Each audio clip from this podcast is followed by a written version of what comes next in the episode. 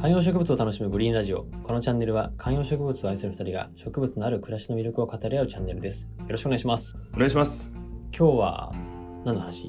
もう2月ということでうん。あと1ヶ月植物を枯らさない方法について話したいと思いますあーわかるわー。乗り切りたい。ほもうねん、と乗り切りたい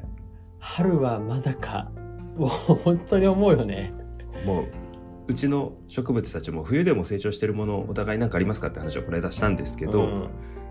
やっぱり寒さが厳しくなりいや、さ今年多そう分ちょっと寒いよね。そうで寒い時間がまあ長いじゃないですか、まあ、うん2月ともなれば12月1月と2ヶ月ずっと寒い時間なので、まあだいぶ植物があの成長だったりっていうフェーズからもう耐えるっていうフェーズに入ってきてる感がすごいするんですよやねー。すごいする、すごいする。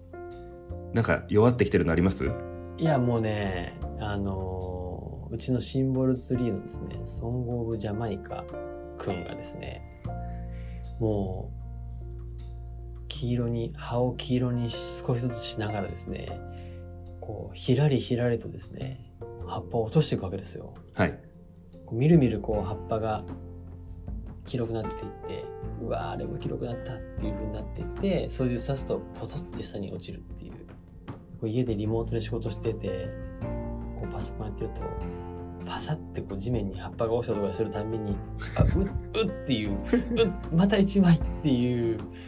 のがこれが多分きっとやっぱいろいろ調べたら決して水のやりすぎとかではなくてとか水が足りないとかではなくて基本やっぱりその寒暖差とか寒さだろうというふうにはありますね。やっぱりそこでオロオロしちゃうんですけどこう根っこを守るため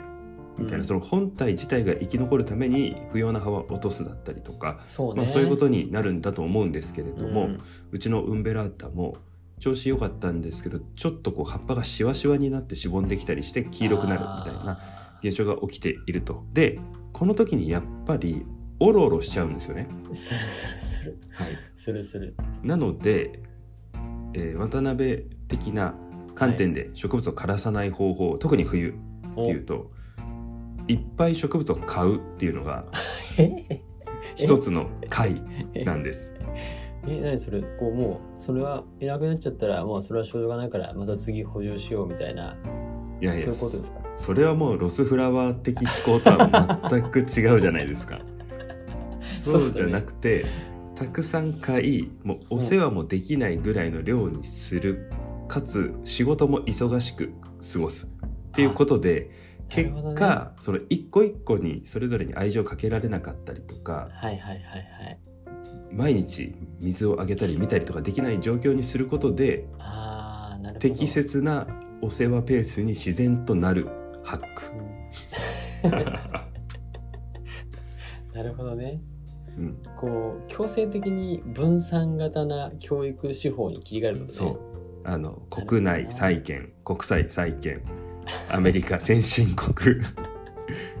みたいなそういうねやっぱり1個だけ持ってるとその、はいはいはいまあ、まさに株ですけどその株の動向が気になってしょうがないと確かにでもいろいろ持ってると、まあ、全部見てらんないし確かにまあまああまあって感じになるじゃないですか確かにねいやそれは確かにそれはあるな観葉植物始めたばっかりっていう人特にあると思うんです、自分もそうですけど1個お気に入りのやつを買うと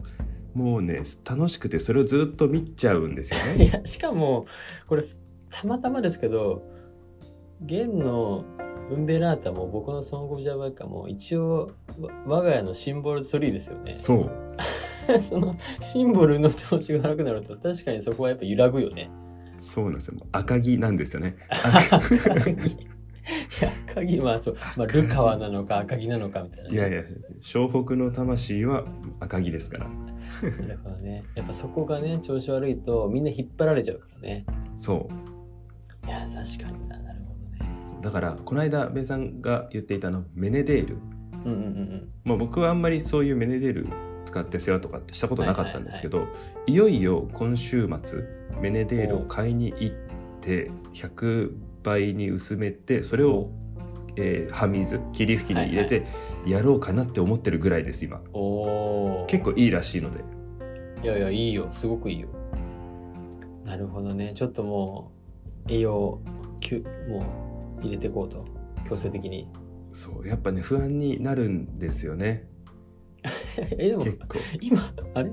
今でも他のやつ買ってたくさん買って手かけなくするっていうのと全然違うめちゃくちゃ手かけようとしてませんでした今いやだからはみずぐらいにするあそのなる一ほど個一個見てそ,、はいその一つ一つにあのおろおろしな場所変えたりとかねい、そうそうそうそうそうそう、はいはいやっぱ場所変えるのもいやそうなんだよ、ね、面倒になるんですよ量が増えるといやそうだねで確かに手をかけることが性みたいなうん風潮というか感覚としては人間だからあるじゃないですかでもまあまあまあ、植物としてはなんか猫みたいなもんでいやいやいやそうじゃなくてみたいなうん、放置してた方が全然いいけどみたいなここに合わせてってるからっていう話だよねそうそうそうそうそうだからお昼お昼だけ窓際に出してあげようとかはいはいそういうこと考わえるんだけどやってますそうもしかしたらそれいい時と悪い時あると思うんですよねうんでもしかしたらもうお昼すらへ他の部屋の中で暗い状況で LED のシーリングライトだけとか、なるほどねそういう環境が続いていた方がまだ適用できるっていううんのはあるかもしれない、確かにないやそこそうなんだよなまあでも俺ももうぐっとこらえてるよぐっとこらえて耐えろって思ってる一緒にこの冬を乗り切ろうって思って、そそういうう話しかけはしてる話声しかかけけだけ声声かけだけし声かけ声がけだけしてるこの冬を一緒に乗り切ろうっていうただはい特にこちらから手を差し伸べることはなくそうなんだよこうなもう一緒にこの箱根の山をね走り切ろうとやっぱ差し伸べるとそれがデフォルトになってしまういやかそもしうれなないんですだよねまた水くれるんでしょみた いなそう植物が言うかわかんないけどいや本当にそうでもと思って差し伸べずに我慢してる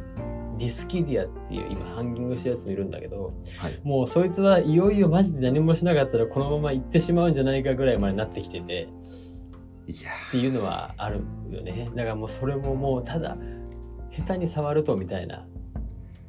そう感じでねまいやあ、こし植物にとってそれ大前提とすれば家の中はもう成長のための快適な場所ではないってい確かうにね前提に立てば、れ確かにまああったかい間生きていたらいいんじゃないかとか、まあ、1年生きたらいいんじゃないかみたいな考え方もあるのでうん必要以上にこう一つに肩入れせずにこうおろおろせず。は初めて彼女ができた時みたいなのあるじゃないですか中学生とかの時もなんかもうさずーっとあいきなり最初の クリスマス頑張りすぎちゃうやつね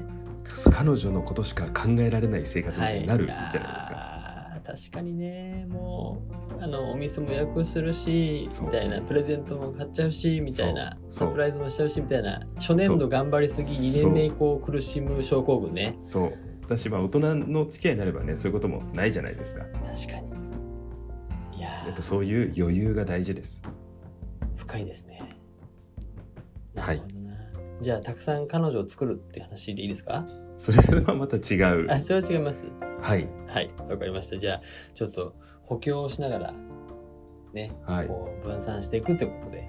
ちょっとメネデールは早めに買って今月中旬ぐらいになんか変化があれば報告したいと思いますはいやっていきましょうコメントやシェアもお待ちしておりあますそうですね、うんもう最近またコメントもいただいてすごく嬉しいねまたそれもまたちょっとお返しするうん回を作りたいですねはいやりましょうはいありがとうございます